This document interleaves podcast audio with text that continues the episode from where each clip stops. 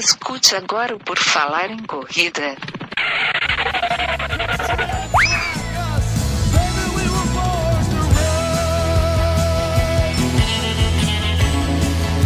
Are you ready to run?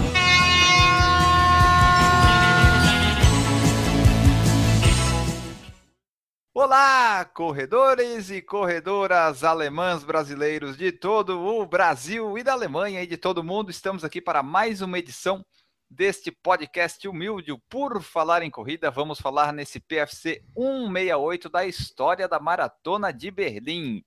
Lembrando sempre que este podcast é um oferecimento de Babacalango Confecções e lá você encontra camisetas de poliamida e poliéster, camisetas de corrida para eventos, uniformes, roupas para esporte e fitness em geral e muito mais.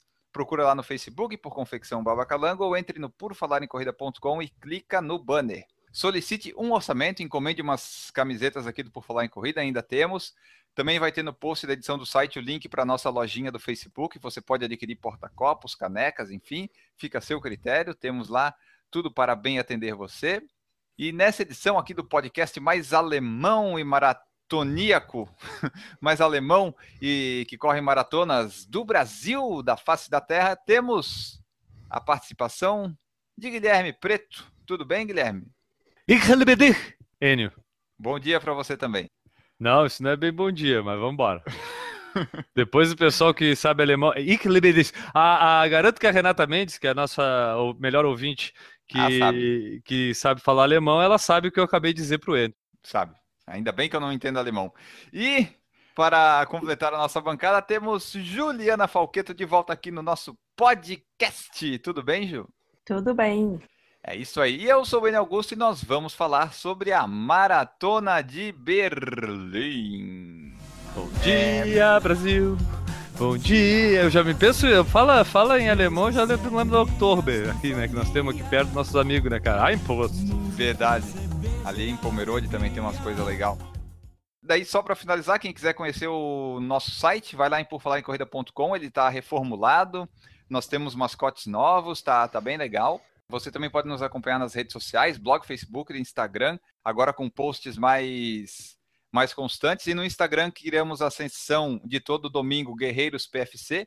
Você posta no Instagram usando a nossa hashtag por falar em corrida e você pode aparecer na nossa sessão de Guerreiros PFC que correram no fim de semana e se superaram. Ainda temos o canal no YouTube, temos o Twitter e todas as outras redes sociais. Vocês podem enviar sua sugestão de pauta, relato de prova, dicas, dúvidas ou perguntas, envie suas fotos. É isso aí. Deixa eu só te interromper aqui, cara, para enfatizar duas coisas que tu falou aí. A primeira delas é que a gente reformulou o site, né? Na verdade, a gente deu uma mudada na imagem dele, colocamos algumas coisas para ele ficar mais amigável e facilitar o pessoal acessar o conteúdo que a gente acaba colocando lá. Então tá lá o blog do Enio, que também é conhecido por hashtag Enio Guerreiro. Tá lá o, o blog do Guilherme, o blog do Maurício, também tem um link lá para o corridasbr.com.br e em breve também terá o link para o site da Ju, Run Ju Run lá, assim que a Ju me mandar uma imagem para me colocar lá. Além disso, Enio, a segunda coisa que eu queria enfatizar aqui é o que tu acabou de falar, que é o Guerreiros PFC. Vamos explicar de novo. Tu falou aí rapidamente, quem entendeu, entendeu, mas vamos explicar para quem não entendeu ainda. Você correu, treinou, fez qualquer coisa relativa à corrida, publicou uma foto no Instagram, vai lá e bote hashtag, o que, Enio? Por falar em corrida. Simples. Bote hashtag por falar em corrida. O que, que vai acontecer? A gente vai selecionar toda semana é, algumas fotos é, do pessoal que compartilha com Por Falar em Corrida lá e a gente vai reunir isso e colocar no nosso Instagram com a hashtag GuerreirosPFC. É isso, né, Enio? Isso é a nossa nova sessão aqui para interagir com o pessoal. Então, quer aparecer lá no Instagram do Por Falar em Corrida? Compartilhe a sua foto no Instagram com hashtag Por Falar em Corrida.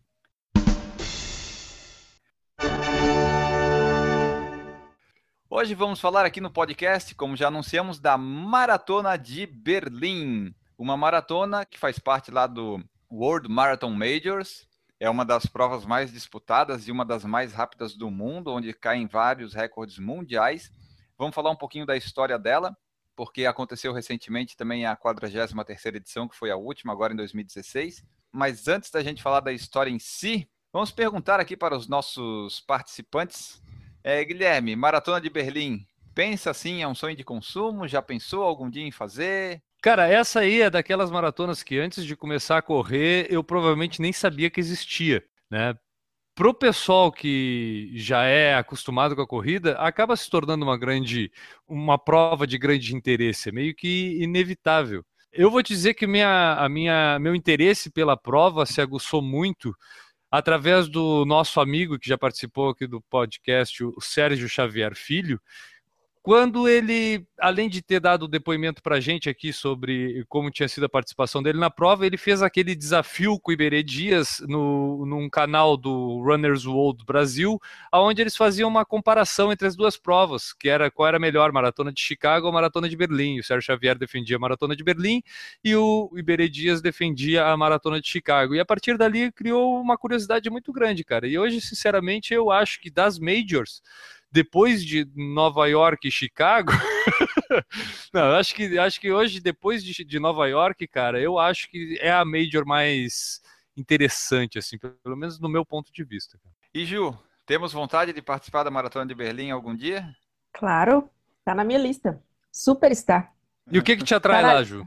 Percurso, a cidade. Sou louca para conhecer Berlim de Berlim, o que eu acho legal é. O que me chama mais atenção é o percurso. Eu gostaria de fazer ela por causa do percurso. Tudo planinho, saem os recordes mundiais. Dá para sair um recorde pessoal de uma pessoa normal também, né? Se bem treinado. Eu acho que Berlim, até o, o seu Smar no podcast lá que a gente falou das Majors, ele falou que Berlim é uma prova muito boa para fazer tempo. É só você estar tá preparado, além de se divertir, conhecer a prova, você pode fazer um tempo legal lá. E é isso que me interessa em Berlim. Caso um dia eu consiga ir lá, agora é por sorteio também, né? É mais fácil. Né? Antes precisava de índice, precisava estar na frente do computador, agora precisa ser sorteado. De repente. É uma prova é. que eu acho interessante que a maioria dos depoimentos que a gente vê, né, cara, é uma prova muito bonita. A cidade uhum. de Berlim é uma cidade com uma história muito interessante, né, cara, que a gente aprendeu muito nos colégios, porque eu acho que faz muito parte do, da sociedade que a gente vive hoje, muito pelo que passou Berlim. Né? E aí eu acho que isso causa um, uma catarse, uma vontade de conhecer um pouco da história e o percurso pelos depoimentos que a gente já viu, passa muito por esses locais históricos Sim. da cidade e isso torna um pouco mais interessante para quem vai fazer, talvez não só pelo tempo, porque ela é uma prova muito interessante para quem quer fazer tempo, né? Como tu mesmo falou, é a prova dos recordes mundiais, então é uma prova muito rápida, né? Só que também para quem quer fazer uma maratona num lugar legal, com um percurso legal, curtindo a prova, não necessariamente para fazer um tempo. Então eu acho que Berlim traz tudo isso, né, cara? Eu acho que é uma prova interessante pela história da cidade, pela velocidade da prova, por tudo que tu pode aproveitar do evento ali. Então, pô, é... não tem como não ter interesse por uma prova que nem a de Berlim. É porque, tipo, ela pode ser tanto uma maratona rápida quanto uma maratona cultural. Tu vai passar lá pelo portão de Brandemburgo, vai passar uns outros lugares lá todos. Ela faz um círculo, a gente até vai falar do percurso depois, ela meio que faz um círculo, né? E daí tu vai passando pelos principais pontos da cidade. Falando agora aqui, iniciando a nossa história da Maratona de Berlim, ela teve a sua primeira edição, foi idealizada lá em 1974. Então, esse ano aqui, em 2016, foi a 43ª edição da prova. É uma das maiores maratonas do mundo. Em 2014 teve quase 29 mil concluintes.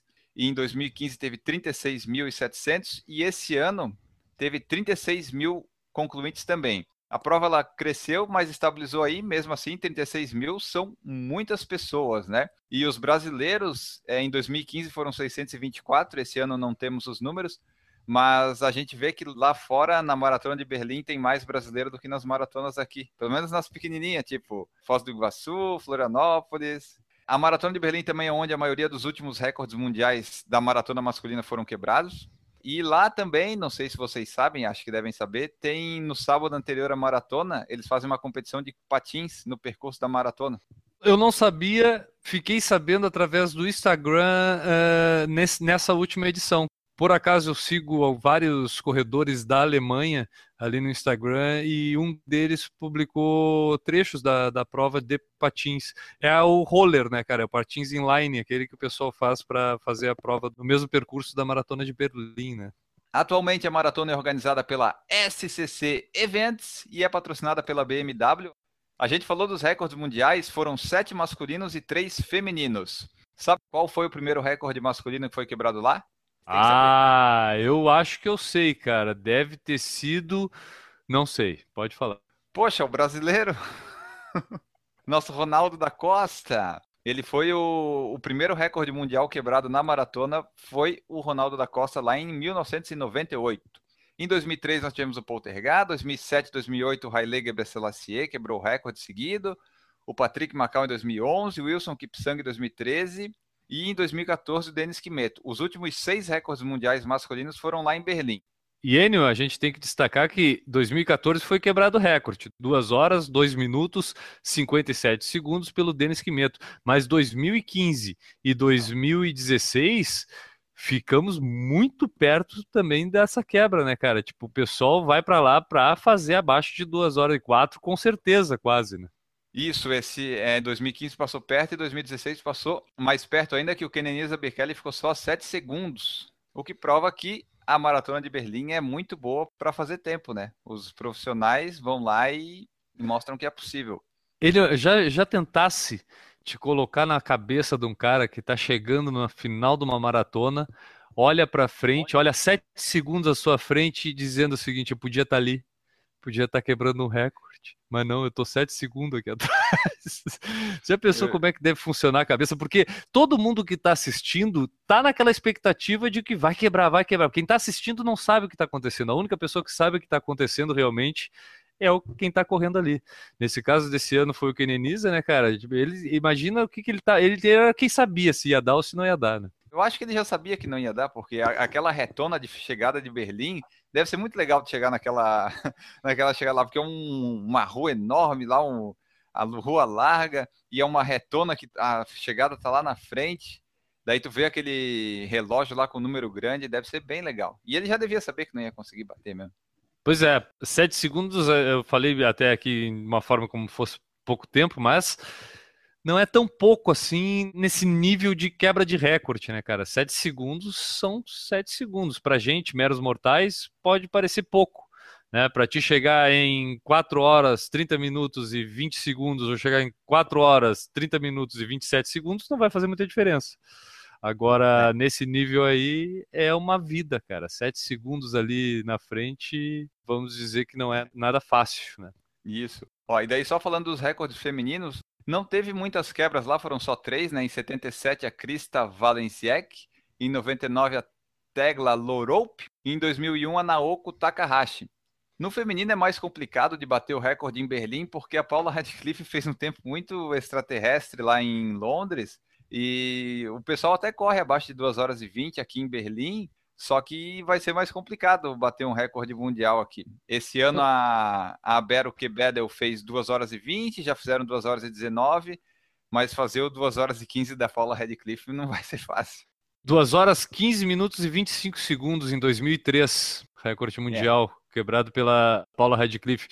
É um, é um recorde até meio assombroso, cara, porque a maioria das provas femininas que a gente acompanha é difícil ver terminarem abaixo de 2 horas e 20. E aí a gente está falando em 5 minutos de diferença, né? Se 7 pois é. segundos é. que eu acabei de falar já parece bastante nesse nível de competição, 5 minutos é um absurdo, né? Aí, complementando aqui nossas informações, no masculino a gente já teve 14 países diferentes que venceram, né, de 14 nacionalidades desde 99 só da Quênia e Etiópia, mas até então tinha uma variedade, né? E quando a maratona começou, lá em 74, as sete primeiras vitórias foram da Alemanha Ocidental, né? Que daí era mais. Eram poucos corredores que participavam, daí o pessoal da Alemanha tinha mais chance. No feminino, até hoje, são 13 países, 13 nacionalidades que já se tornaram campeãs. Desde 2009, só da Quênia e Etiópia também, só que eles não são tão dominantes assim no total. No total, quem mais venceu foi a Alemanha Ocidental, que teve 10 vitórias no feminino. E a curiosidade do feminino é que a Alemanha Oriental ganhou uma vez também, antes da unificação, né? Eles se é. separavam e cada um ganhou, ganhou a, uma... sua, a sua maratona. Além da, além da questão de participação, de quantidade de gente de fora participando, que era menor, e isso facilitava a vitória do pessoal de casa, vamos colocar assim, né, Enio? A gente está falando de Alemanha Ocidental, né? aquele período em que as coisas eram muito estranhas, competitivas, né? Aquele bloco da cortina de ferro do leste é. europeu, onde recordes foram batidos assustadoramente e que até hoje a gente não consegue chegar perto deles, né? São vitórias e, e que hoje, até hoje, a gente fala sobre a questão doping, né, cara? Que no esporte é um câncer, mas nessa época tinha muito disso e não existia quase nada de controle quanto a isso, né? É, e daí na maratona elas também davam seu jeitinho, né, de, de aparecer ali para ganhar, mas quem ganhou mais foi da Ocidental, né? Não que a Ocidental fosse, vamos dizer que fosse limpa, né? Mas tá Já que naquela... ali, né, cara? Jogava é. por cima do muro. Isso. A primeira edição foi em 13 de outubro de 1974. Sabe quantos atletas tiveram nessa edição, Juliana? Não. Um não chute. Tenho menor ideia. Não tenho a menor ideia.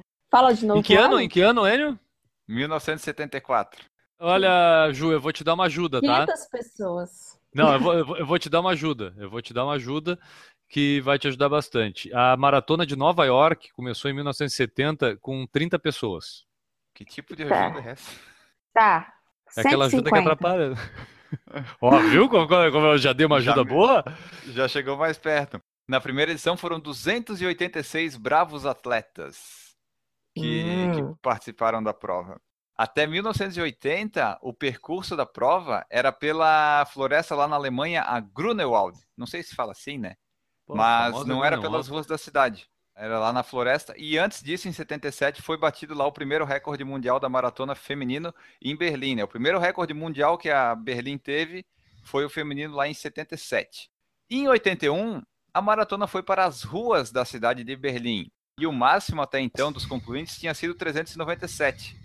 Daí, em 1981, foi para as ruas. Bum! Aumentaram os corredores. Adivinha quanto, Jô? Mil. É, errou, por pouco. Foram 3.486 de 30 países diferentes que participaram. E a partir daí, a maratona apresentou um crescimento nos participantes. Em 85, para vocês terem ideia, foi a primeira vez que teve mais de 10 mil pessoas. Foi aí que daí começou a aumentar, né? Maratona de Berlim começou a ser mais conhecida e você vê que já em 81, com 3 mil, já tem mais do que todas as, as provas aqui maratonas. Vocês sabem onde começa e termina o percurso da prova? Em Berlim. Começa com por. Por falar em corrida. Não. Portão de Bran. Bran. Bran. Bran. Demburgo, isso! Brandenburgo. Poxa, vocês não sabiam? Eu sabia, mas esse nome é meio difícil de guardar assim de cor, eu não tô lendo. É porque eu estudei a, a pauta antes, é por isso. Mas eu, eu não, tava, eu não tava associando a pessoa ao fato, Enio. Mas o, o Brandemburgo foi um grande corredor, né? Errou! O portão de Brandemburgo, para quem não sabe, é uma antiga porta da cidade reconstruída no final do século XVIII como um arco do triunfo neoclássico. E hoje é um dos marcos mais conhecidos da Alemanha. Ele é famoso nas fotos que a gente vê da maratona do pessoal, que tá lá aquela construção gigante atrás. Por causa da divisão das cidades, antes de 90, o percurso passava só pela área da Alemanha Ocidental. Então, o pessoal não passava ali na parte da Berlim Oriental. Só na maratona de 90 é que o percurso começou a passar por ambas as áreas e os atletas puderam passar efetivamente ali pelo portão de Brandemburgo. E foi também em 90 que a Utapipig, da Alemanha Oriental, venceu a prova. E o curioso, eu não sei se é Utapipig, mas né, vamos falar assim, a nossa Utinha, ela ganhou também em 1992 e 94, mas daí já pela Alemanha normal, que daí a Alemanha virou um país só, né? Quando aconteceu essa reunificação em 90, houve muitos relatos de corredores que choravam quando passavam por ali. Acredita nisso, Gil? O pessoal ficou emocionado que juntou o país e daí tava todo mundo ali emocionado. Eu acredito. Dá para chorar só correndo a maratona, imagina correndo a maratona ainda depois de um acontecimento desse. Pois é, o pessoal ficou emocionadíssimo. O portão antes ele ficava isolado e inacessível imediatamente ao lado ali do muro de Berlim. O percurso, esse percurso novo, tem lá no site da prova, a gente até vai colocar no post da edição do site. O percurso ele dá a volta completa, né? Sai do portão de Brandemburgo, vai passando pela cidade, vários pontos turísticos, até a gente recomenda, se você for correr lá, dar uma estudada antes na Alemanha para ver lá, para de repente não passar na frente de um ponto turístico e não saber o que, que é. Que é legal, né, Ju? Tipo, tu vai passear no lugar já saber mais ou menos o que que vai ter para não passar de repente passou na frente da Torre Eiffel e não sabia que ali era a Torre Eiffel. É. É bom saber, né? É bom, é bom. Na Alemanha é mais difícil saber as coisas, né? Alguns pontos turísticos. Em 98 a gente teve a primeira quebra do recorde mundial, né? Ronaldo da Costa, nosso brasileiro, que foi o primeiro atleta a correr com velocidade média de 20 km por hora uma maratona. Vocês já tentaram correr a uma velocidade média de 20 km por hora em algum momento da vida de vocês? Não. Sem chance. Mas nem naquele tiro fugindo do cachorro? Acho que não rola, não. A quantos Talvez- quilômetros, Enio? Repete para mim, por favor, que eu não captei. 20 km por hora é 3 minutos por quilômetro. Já tentei. Já tentei de bicicleta. Foi difícil manter mais de cinco minutos fazendo isso. É complicado. Correndo, tu disse? Eu Não, não tem nem como tentar. Correndo eu já, eu já fiz uns testes. O Garmin não é muito preciso, mas ele marcou 3,40 ali. Mas foi coisa de 2, 3 segundos. Então. Mentira! Não tem como. Você é. Mas enfim, o Ronaldo da Costa ele quebrou essa, essa barreira, né? E a partir disso, os recordes vieram mais abaixo, e daí cada vez mais. A última prova foi vencida a ritmo médio de 2,55 minutos por quilômetro. Então você vê aí, o cara correu 42.195 metros, o Kenenisa Bekele, a 2 minutos e 55 cada quilômetro. É um absurdo, cara. É um né? absurdo, cara. Isso é, ah, isso é um absurdo. É como fala o nosso amigo Newton, né, cara? É outro esporte. Esse não é a corrida que a gente pratica. Não dá pra nem querer chegar perto de um nível de comparação com corrida. Então, se você algum dia alguém mostrou pra você assim, ah, o jeito correto de correr, olha só como é que correm os quenianos. Diga assim pra pessoa, não é o mesmo esporte, eu não pratico isso daí. Entendeu? Não Porque não adianta. tem como ser isso daí, né? Não, esses daí do- dos quenianos e etíopes não dá. Correr 100 metros a 2,55 já não dá, imagina. falando assim, é claro que a gente, todos nós que treinamos a corrida de uma forma um pouco mais regrada, já fez treino de tiro.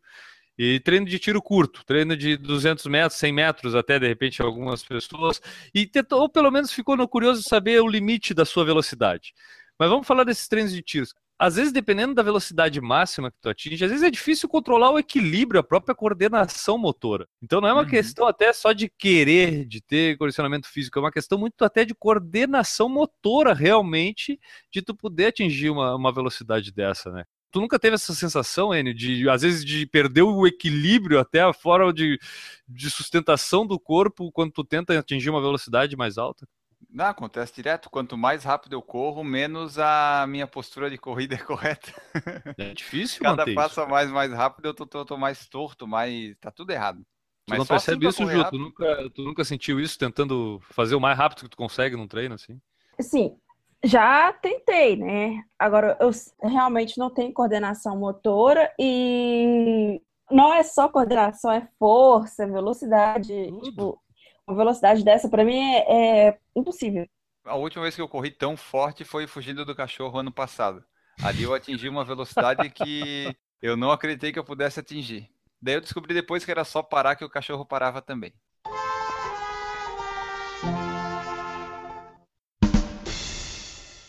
Em 99 a gente teve mais um recorde mundial feminino que foi quebrado. Aí em 2001 tivemos o último recorde mundial feminino feito aqui na Maratona de Berlim.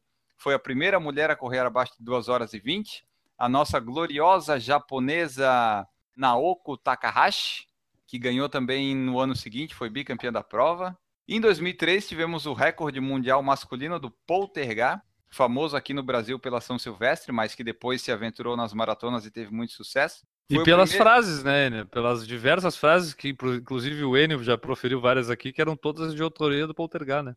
Sim, Poltergar já, já falou muitas, muitas frases marcantes. Motivacionais. Pô, muitas. Olha, é uma coisa de outro mundo. E de outro mundo também foi o tempo dele, que foi o primeiro corredor a baixar das 2 horas e 5 na maratona.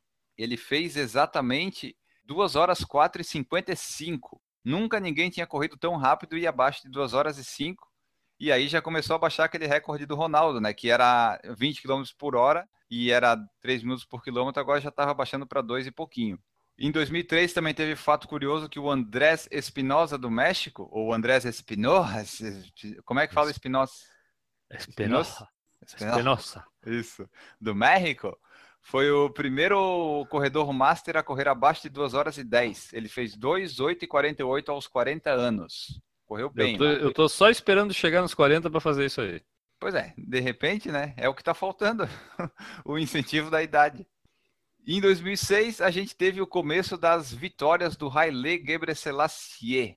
Ele ganhou em 2006, 2007, 2008 e 2009, sendo que em 2007 e 2008 ele bateu o recorde mundial. Só indo lá para 2006, que foi a primeira vitória dele, ele correu 2,556, mas foi uma temperatura muito quente e ainda assim tinha sido o sétimo melhor tempo da história da maratona até então. Em 2007 ele voltou para lá e daí sim bateu o recorde do Poltergar, fez 2 horas 4 e 26. Fazendo isso, ele viu que era possível ir mais rápido. Em 2008 ele voltou para lá, foi tricampeão da prova e bateu mais um recorde mundial, dessa vez em 2:3:59, se tornando o primeiro corredor a correr abaixo de 2 horas e 4 por um segundinho. Imagina a, que geralmente tem aquele tempo não oficial quando acaba a maratona, né? Será que quando acabou essa apareceu lá 2 horas e 4 e ele pensou, puta merda? Talvez. não, às vezes, é, não sei se era esse o objetivo dele, é. ou ele só queria ir lá ganhar. Só queria bater o recorde de repente, né? Ah, mas deve ou dar só uma... ganhar. É, mas deve dar uma frustraçãozinha, né? Se a pessoa faz lá um 2 e 4 0 0. Pá! Porque daí ele não ia ser o primeiro a correr abaixo de 2 e 4. Aí, em 2009, ele foi tetracampeão, não conseguiu bater o recorde mundial. O clima não ajudou muito. A partir do quilômetro 37, o ritmo dele foi caindo e ele fechou com 2 horas 6 e 8. Ou seja, lá em Berlim, até quando a pessoa quebra e vence a prova, ela faz um tempo que vai entrar lá na lista dos tempos mais rápidos do mundo.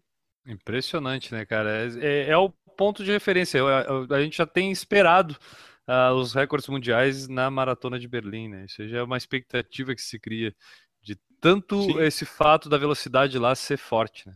É, e até a organização contribui para isso, porque tem coelhos, né? E o coelho é, acho que eles vão até o quilômetro 21, que é para passar determinado ritmo para puxar os corredores, para a partir dali eles irem em direção ao recorde, né? Tu é um cara prova... mais experiente em maratona, Zênio. Eu vou te fazer uma pergunta para ver se de repente a, minha teoria, uh, que pode ser uma teoria de conspiração, mas se ela não tem um sentido. Como é uma prova veloz, é uma prova rápida, a gente tem escutado muitos casos de pessoas que quebram nessa prova. E eu acho que por ser uma prova rápida, também se torna uma prova perigosa para a galera né, do pelotão lá de trás quebrar porque permite que tu te solte mais durante a prova e talvez perca aquela linha do teu limite, né? E acabe quebrando. Como eu falei, até o próprio Sérgio Xavier já relatou quebra lá, recentemente o Sérgio Rocha relatou quebra lá, e a gente lê vários perfis falando de quebra, né, cara, durante a prova.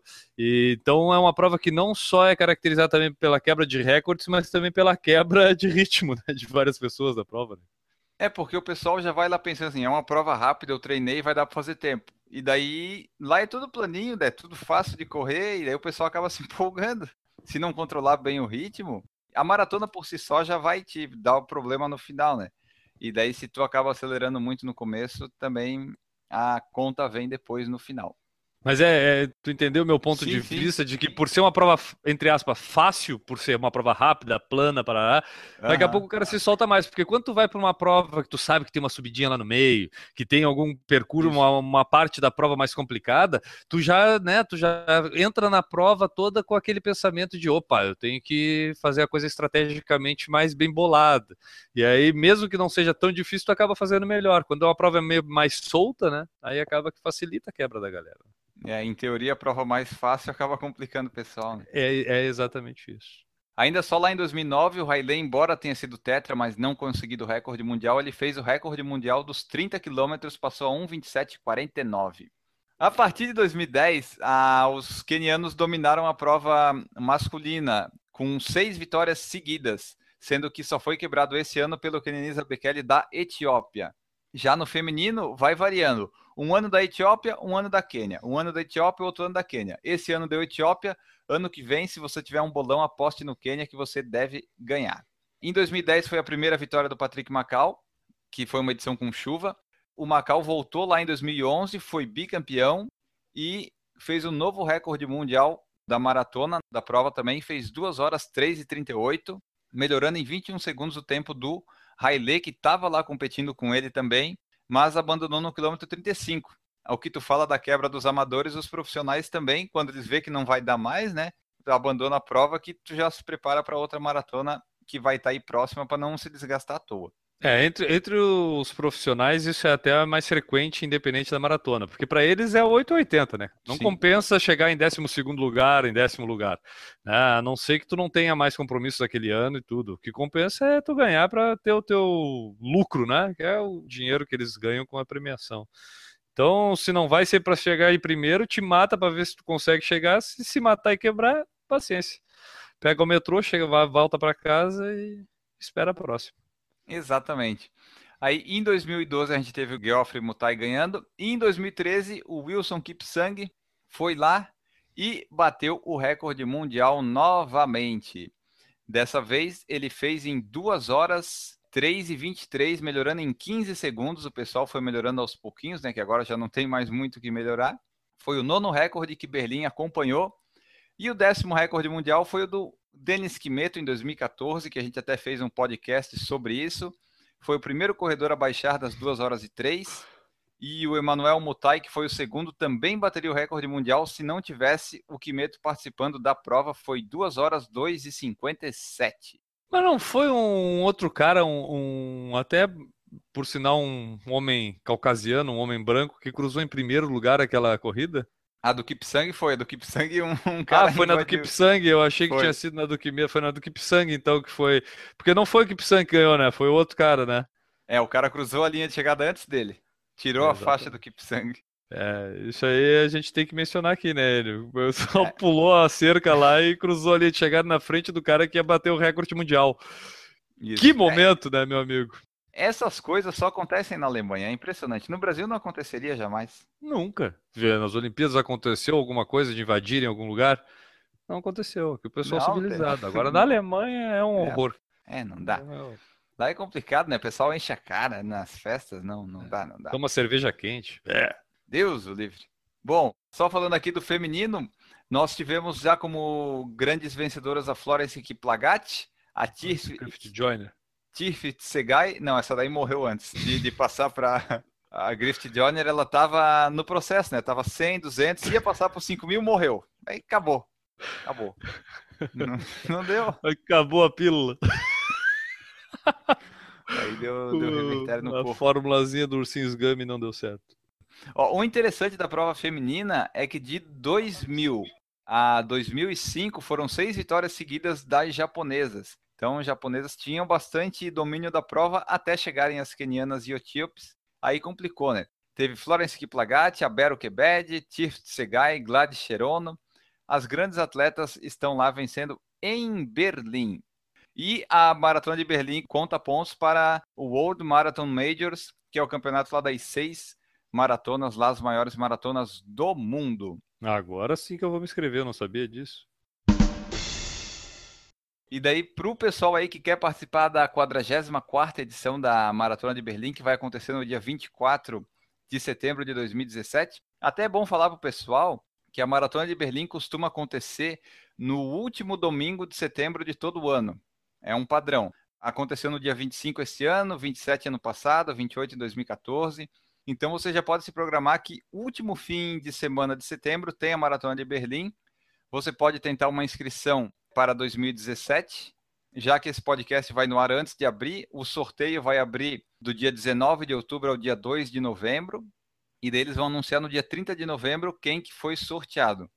Você paga 108 euros por isso. O euro hoje está 3, 4 e pouco. Você vai pagar uns 300, 400 reais e pode, de repente, correr lá em Berlim. Ou também tem as agências de viagem. Mas se você for um desses corredores rápidos, você pode ir pelo índice, né? Se você correr uma maratona abaixo de 2 horas e 45 ou abaixo de 3 horas sendo uma mulher, você pode participar também. Só que não é o nosso caso ainda, né, Ju? Não estamos nesse nível. É, ainda não. É melhor ir no sorteio ou na agência, né? Não, agência não. Sorteio. aliás, eu ia perguntar isso. Numa prova assim, se for fazer fora de maratona, tu escolheria de repente por agência ou só se não tivesse opção e tu quisesse fazer muita prova? Ai, Enio, meu- eu tenho tanta dó do meu dinheiro. É complicado Assim, com a agência, né? A prova do seu sonho, supondo, seja Chicago ou Berlim, aí tem uma agência que ela tem essa inscrição garantida, você tem essa grana, lógico que você vai. O problema é que eu ainda não estou num nível de falar assim, eu tenho que fazer essa prova, então se eu não for sorteada, não, eu prefiro tentar algumas provas que eu vou ser sorteada primeiro, a ter que pagar taxa de. Mas sim, se fosse a minha prova que eu quisesse muito, é uma opção. Para isso elas existem, né? Senão, senão as agências estariam todas falidas. E, Guilherme, se fosse para ir numa maratona aí, numa major, você optaria por agência de viagem ou só em último caso? A experiência que eu tive com a meia de Nova York me esclareceu muito os caminhos para a gente fazer esse tipo de prova. Eu, naquela época, eu deixei meio que engatilhado a questão da inscrição através de uma agência dessas que já tem as inscrições eh, contratadas, né? Que tu já contrata a agência com a inscrição garantida para a prova. Mas eh, depois da experiência que eu tive, sendo sorteado e fazendo tudo por conta própria, cara, eu vi que, em primeiro lugar, não é difícil tu fazer tudo por conta própria. E segundo, sai quase um terço do preço que tu ia gastar com uma agência. Então, como falou a Ju, eu também gosto muito, do...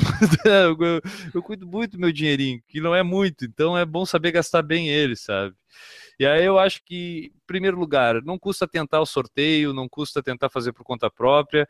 E se não for sorteado uma primeira vez, custa talvez insistir, cara, e adiando alguns anos, talvez, dois, três anos, para ver se consegue o sorteio e ir dessa forma mais barata. Né? Não que tu não vai gastar esse dinheiro, mas pelo menos gasta em outras coisas mais interessantes do que realmente só a participação no evento através de uma agência, né? Porque Mas essa- é daquela coisa, né, cara? Se eu descobrisse que eu tenho uma doença que vai. que eu não vou sobreviver até o ano seguinte, aí, né? Fazer o quê, né? É, e nesse caso, se você vai sobreviver, é bom saber que as majors vai ter sempre. Berlim todo ano vai ter. Não tem mais como não ter. O pessoal Ah, já e- sabe que e, vai. e terão outras, né, cara? Eu acho que essas Sim. provas de wishlist, essas provas dos desejos, que são essas grandes provas que a gente gosta, ou até alguma pessoa que tem alguma outra que não seja uma grande, mas que é uma prova que queira muito, mas que também demanda um, um custo financeiro alto, eu acho que a gente tem que ter essa consciência de não querer fazer isso de imediato, né? Fazer isso de uma forma planejada e aí arriscar com sorteio, arriscar com talvez até que, se- que não seja uma prova por sorteio, mas vamos supor, Boston não adianta nada tu ter, quer dizer, até adianta, eu acho que até Boston também tem inscrições por agência, não tem? Tem. Tem, tem. Tem, Ó, né? é uma, olha, presta atenção. Seu sonho é Boston, você não consegue fazer o índice de jeito nenhum, mas você quer fazer Boston. Você fez todas as majors e só falta Boston. É lógico que você vai pagar. Você Sim, tem a grana, eu, igual o Guilherme, evitaria. Mas, não sei, às vezes eu tô na minha melhor forma, é aquele ano, é aquela prova, não consegui, tá na minha cabeça, vale a pena um dia, entendeu? Sim, tem situações, então não condeno quem vá, porque Não, não, seus não, é, é o motivos, plano né? B. Cada um É o plano B. Cada um tem os seus, os seus motivos para poder ir, mas eu tentaria economizar, lógico, mas tendo a oportunidade, eu também iria, caso fosse muito importante para mim. Corrida é uma coisa muito importante pra gente, né? É um hobby e a gente tem que se divertir, tem que ser feliz, etc. E se isso for fazer feliz, quem sou eu para decidir onde gastaremos nosso dinheiro? A, gente decide onde cada um gasta. Cada, o seu, cada um né? gasta onde quiser, né, Ju? É bem por isso mesmo. É, E eu acho, eu, eh, a gente pensa igualzinho. Existe a possibilidade? Existe. É a primeira opção? Não. Vou tentar por outro método, vou tentar encaixar de uma outra forma. Agora é um plano B. É um plano B. E- Se, se é dessa forma que tem que ir, vai, né? É, o que falta mesmo pra gente é dinheiro, né? O resto é. O resto a gente tem. É, sendo mais direto, é isso. A gente usa a desculpa da língua e tal, mas é falta É. dinheiro mesmo. Aliás, ó, se você está ouvindo o podcast e quiser patrocinar uma viagem nossa aí para qualquer lugar aí da Europa, Alô, BMW, tamo aí. se alguém quiser mandar a gente para a Europa para correr em Berlim, em Noruega, em qualquer lugar, manda um e-mail pra gente que a gente provavelmente vai aceitar. Se for pra mandar a gente pra lá, Enio, pode ser pra Cariacica. Não, aí Pode não. ser pra- pode Não. ser pra Mangagatuba. e eu Eu faço meia, meia e maratona. Não precisa ser só maratona, não. Se tiver uma lá na Europa, uma meia que quiser me mandar também. Eu faço ultra. Subindo. Não, eu prefiro a meia. Meia e maratona, qualquer um dos dois. Desde Tá que dê, dê uma treinadinha, tô dentro. Tô fazendo aqui o desafio para os patrocinadores interessados aí. Eu duvido vocês me patrocinar para eu correr uma ultra. Eu duvido. É, desafio lançado. Eu quero ver se algum algum evento, algum patrocinador tem coragem de patrocinar o Guilherme para correr a Conrads. Eu quero ver. eu duvido, eles não, eles não, eles não têm coragem. Eles Não não, tem. eles não têm Não coragem de fazer isso, sabe? Eu ia, eu corria. Fica o desafio aí para quem, para os patrocinadores que estiverem nos ouvindo aí, financiar o Guilherme. A gente duvida que vocês farão isso. eu Faço tudo filmando ainda. Claro, se tu vai lá e tu não filmar, não vale, tu vai ter que fazer de novo. Bom, pessoal, era essa a nossa pequena história e comentário sobre Berlim. Não foi aquela história muito aprofundada, mas a gente não pode fazer nada se a página do evento e a Wikipédia não tem tanta coisa assim, né? Nós não somos historiadores, nós somos apenas amadores que gostam de correr e falar de corrida e às vezes não entendemos muito bem dos assuntos. Se você já correu, quer correr em Berlim, deixa lá o seu comentário no site dizendo o que que você acha da Maratona de Berlim, se já assistiu alguma vez em loco, pela TV, se quer correr algum dia. Deixa lá sua mensagem que a gente vai ler aqui nos próximos podcasts. Antes da gente cruzar essa linha de chegada da nossa maratona de Berlim do podcast, a gente tem que ler as mensagens que chegam lá no nosso saco. Vocês estão enchendo o nosso saco. E a gente gosta muito disso. E vamos ler essas mensagens que chegam aqui. Antes disso, Enio, vamos convidar o pessoal para conhecer o saco, né? Para quem ainda não foi lá no saco do Por Falar em Corrida, acesse o site. Inclusive, nessa reformulação que a gente fez, o saco está mais evidente. Então, você entrando no. Você entrando no site do Por Falar em Corrida, É vai, vai dar de cara do saco. Isso. Você entra no Vou Falar em Corrida e vai dar de cara com o nosso saco. Aí você vai lá e manda a sua mensagem. A Nós não primeira, ganhamos nada, nós não ganhamos nada, nós paga, mas pelo menos se diverte. a primeira mensagem que a gente tem aqui é do Clayton BH, que é lá de Belo Horizonte, no PFC 149 Rock and Run. Galera, vocês estão se superando, parabéns. O programa foi ótimo, os treinos de velocidade ficam menos sofridos ouvindo um rock acelerado. Grande abraço. Olha só, legal, cara. Eu tenho treinado também ultimamente com música, Enio, e a playlist que a Silvia Springer às vezes compartilha lá no Spotify, eu recomendo. Muito, muito boas as playlists. A Ju corre com música de vez em quando também, né? Corro. Eu tô testando o TomTom Music e aí coloca a música no reloginho. Aí eu tô Uhum. colocando, tô fazendo playlist pra poder correr com música. Tô adorando. Inclusive, a prova de domingo eu fiz de fone. A segunda mensagem que a gente tem aqui é do Cristiano de Albuquerque no PFC 154 Tipos de Treino. Muito bom esse PFC 154. Façam mais programas assim, técnicos que são muito esclarecedores para os ouvintes. Uma sugestão também seria fazer um sobre técnicas de corrida. Assim, muitos corredores iniciantes podem conhecer e saber que existem técnicas para melhorar seus rendimentos. Um abraço. É isso aí, Irene. A gente sempre tenta fazer esses podcasts mais instrutivos, né? Mas para isso a gente precisa ter pessoas qualificadas para fazer isso, que no caso não é a gente. Mas sempre que a gente consegue algum convidado interessante que possa compartilhar alguma experiência, a gente traz ele aqui para o Por Falar em Corrida para passar essas informações aí para nossa audiência com o maior prazer. Inclusive, se, se o pessoal tiver pessoas o seu treinador ou algum conhecido, alguém que tem algo interessante para passar nesse sentido de ser instrutivo, é, indique para a gente, manda uma mensagem lá no, no, Por Falar em Corrida que a gente tenta convidar, tenta encaixar aqui para trazer mais programas desse tipo para o podcast. Isso, é sempre bom ter alguém que entende do que está falando, né? Próxima mensagem veio lá no nosso saco, né, que a gente já mencionou aqui, o Clayton Júnior, que fala assim: Olá pessoal, acompanho o PFC há dois anos e vocês não fazem ideia como é bom ouvir outros corredores amadores de verdade. Esse corredores amadores de verdade ele colocou entre aspas. Eu acho que ele quis destacar que somos corredores amadores de verdade.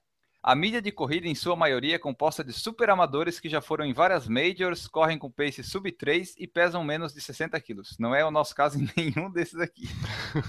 Nada disso a gente se encaixa. É muito bom saber que outros corredores têm os mesmos problemas mundanos, como preguiça, balança, cerveja, falta de grana e vida social.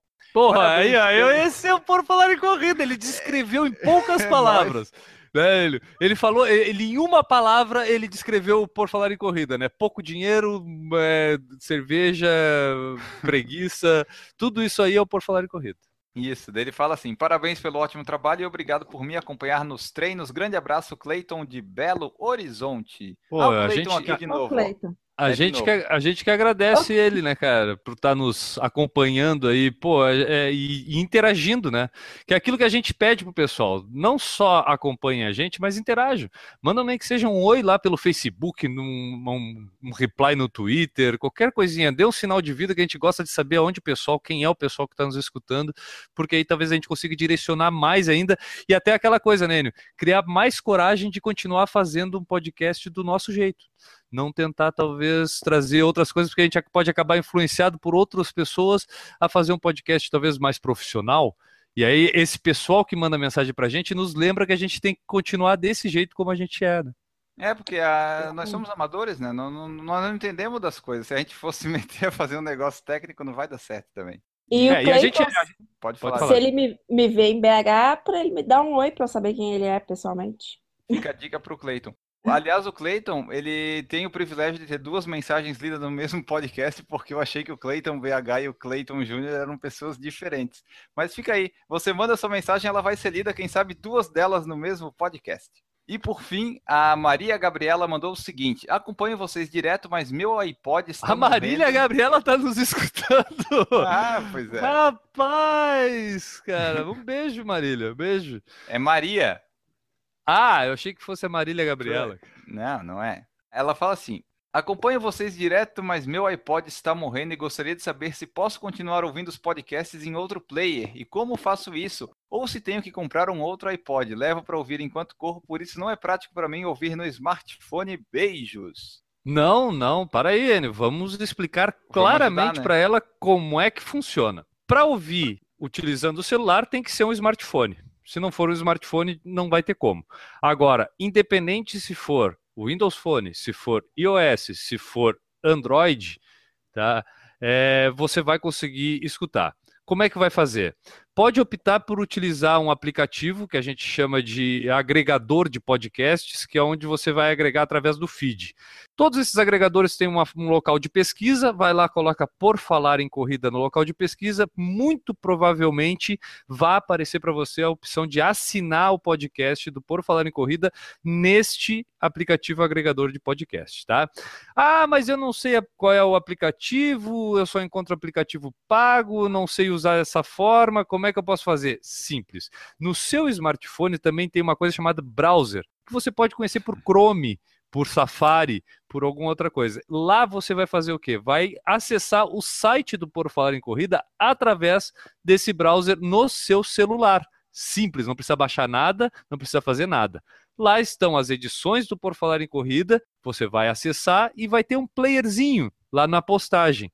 Basta clicar no play daquele playerzinho, vai escutar o Por Falar em Corrida sem problema nenhum através do seu browser do smartphone. Se não tem smartphone, vai no seu computador, acesse também o site do Por Falar em Corrida e também faça esse mesmo procedimento de procurar lá o player na postagem da edição que você quer escutar e também vai poder escutar o Por Falar em Corrida através do site do Por Falar em Corrida. Quem usa computador Windows ou iOS, se tem um MacBook pode escutar também através de aplicativos que podem ser instalados no seu sistema operacional para escutar isso. No Windows, eu posso recomendar um que é o Grover Podcast, G-R-O-V-E-R Podcast. Esse é um aplicativo que você pode buscar na Windows Store, lá na lojinha do Windows 10 ali. Tem esse Grover Podcast, baixa lá. Ele também tem o Por Falar em Corrida na pesquisa. Acessa, assina e pode escutar através de lá também o podcast. Então, Enio, tem várias opções. E se o pessoal encontrou algum problema, não está rodando, manda para a gente que a gente tem que resolver isso urgentemente. Exatamente. E daí, só completando as, uma informação também que tu falou ali, é que a pessoa pode entrar no site e fazer o download do arquivo para colocar no seu smartphone ou seu pendrive, enfim, levar aí e escutar, né? Tem Sim, baixar, baixar o arquivo ou, MP3, né? É, ou no relógio, agora que tem relógio, ou tem gente que tem fone também que já consegue colocar uhum. arquivo, né? É aí baixa aí. o MP3 e escuta ali, perfeito. Opções não faltam. Não precisa comprar um iPod novo, tá, Maria? Não, não. Não. Só se você quiser, mas não para ouvir a gente. Pra- Não precisa botar essa na nossa conta que a gente não tem dinheiro. É. Essas foram as nossas mensagens que chegaram aqui através do nosso saco. Nossos lindos ouvintes mandaram mensagens e nós lemos aqui. Faça como eles, encham o nosso saco e envie sua mensagem. Saco, o serviço de atendimento ao corredor. Chegamos aqui ao final de 42.195 metros na nossa maratona de Berlim. Acabamos o podcast e ao fim da maratona, depois que você chega todo estafado, cansado, para quem vai o seu abraço, Guilherme Preto? Irrelebedik! Vá para todas as pessoas que concluíram em 2016 a Maratona de Berlim, cara. Vai para todo mundo, esse pessoal que aproveitou todo este evento no qual a gente discorreu sobre ele neste podcast. Então vai um abraço para todos os conhecidos ou pessoas que estão escutando agora por falar em corrida e terminaram a maratona de Berlim. Os que ficaram pelo caminho eu não faço questão de abraçar, seus fracassados. É isso aí, mensagem positiva para acabar o podcast. Juliana Falqueto, para quem vai o seu abraço ao final dessa maratona de Berlim no nosso podcast de hoje. Eu vou mandar um abraço para todo mundo que tá me acompanhando no meu desafio. Tô fazendo um desafio de 12 semanas, então eu tenho uma galerinha fiel. Sheila, Manu, Rodrigo, Drica, Mari, Ju, Aline, outra Ju. Tem uma galerinha assim que tá me dando al- altas forças e fazendo junto comigo. Então esse povo merece beijos e beijos e mais beijos. Explica um pouco mais pro pessoal que está escutando o que que é o desafio, Ju. Então, são 12 semanas que eu me comprometi a treinar melhor, comer, me alimentar melhor. E aí eu estou documentando isso em videozinhos no YouTube. Pode me seguir lá, que é Ranju Run também. Toda semana, toda segunda, tem um vídeo novo com o resultado do que foi a semana e com a proposta de uma pequena metazinha, um pequeno, um desafio pequeno para aquela semana. E tem uma galerinha que está comigo. E é muito bom ver a turminha fazendo junto, mesmo que um pouquinho depois, começou atrasado, mas que tá comigo, então me deixa mais motivada, assim, passando por uns perrengues juntas, meio que dá umas, umas... Mas é bom, tô indo, vai ser legal. É legal, é, é legal que tu faz esses desafios semanais, né, dentro desse desafio macro que tu tá fazendo, e aí a pessoa que hoje está escutando o podcast e não sabia ainda do desafio pode entrar lá e acompanhar pelo menos o dessa semana, né? E de repente É. se motivar pro da semana que vem e por aí vai, né? Isso, Eu acompanho todos, eu não tô comentando, mas eu vejo todos os Eu videozinhos lá. pode ver. E daí, só ah, falando da Ju, eu vou, eu, eu vou copiar a Ju, eu vou fazer um desafio também no PFC, mas vai ser só depois da meia de Floripa. Em novembro, eu vou fazer o desafio 120 quilômetros semanais. Eu vou tentar correr 120 quilômetros em uma semana. Ah, mas eu falei! Eu falei isso no podcast! Tá lá! Foi eu que falei o que não clique. era pro cara ter falado isso! Eu falei que isso não era pra ter sido dito na frente do Enio. O Kleber Spink vai acabar com ele. Foi aí que me deu a ideia. Eu vou Ah, tentar. foi. Teve o Danilo Balu. Ah, porque faz post todo dia. Tá lá, o Enio há um ano. Há um ano esse guri não deixa um dia sem colocar um post no blog. Por quê? Porque ele quis ser igual o Danilo Balu. Agora o Kleber Smith vem aqui e diz que faz 120 km por semana. O que, que aconteceu? Eu falei lá, eu falei. Tá lá no podcast, você pode acessar, tá lá. O- olha, o Enio vai aparecer aqui querendo correr 120 km por semana. Tá aí. Matei a charada. vou- Conheço. Vou- eu, só vou, eu só vou esperar passar a meia de Floripa, porque daí eu quero estar com um tempo livre, né? E sem provas.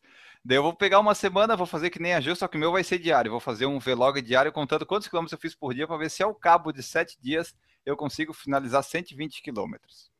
E se não conseguir, serão 50 chibatadas. Nossa! Poxa, Não! Mas era isso, pessoal. Ficamos por aqui. Acompanhem o desafio da Ju, que está lá acompanhando. Participem da Maratona de Berlim. Acompanhem em breve o desafio 120 km do Por Falar em Corrida. O meu abraço fica para todo mundo que correu a Maratona de Berlim e passou pelo portão de Brandemburgo. Nós voltamos na semana que vem com uma novidade, uma novidade velha. O Maurício estará de volta e eu não sei se isso é bom ou é ruim, mas ele vai estar de volta na semana que vem aqui, né? Aguardem esse próximo podcast. Um abraço para todo mundo e tchau. Errou! Aí já começamos a fazer aquela, aquela, aquela podcast por falar em corrida, né? Nós já estamos no achamos, é isso, mas não é, é talvez seja. Quem sabe a gente... a gente pode. A gente não tem provas nem convicção. É. A gente saiu da Wikipedia e do site da prova, já deu problema. Já deu merda. Então segue aí. Corta isso tudo, editor. Vamos lá, vamos adiante. Tá, vamos lá. Errou! A partir de 2010 até 2015... Pra quem não sabe, Enio, pra quem não sabe, a gente desafiou o Bolt. Eu mandei um e-mail pro Bolt, eu digo, duvido tu me ganhar. Vamos fazer uma? Aí tá aí estamos esperando a resposta. Tu mandou no WhatsApp, só deu um xizinho, né? Não deu Só deu um Vzinho até agora, é. não deu o segundo Vzinho, mas eu tô, tô esperando a resposta. Então. Ele tá meio sem tempo, ele tá com pressa. tá bom. Ó. Tá, não interrompo mais, vai. Errou!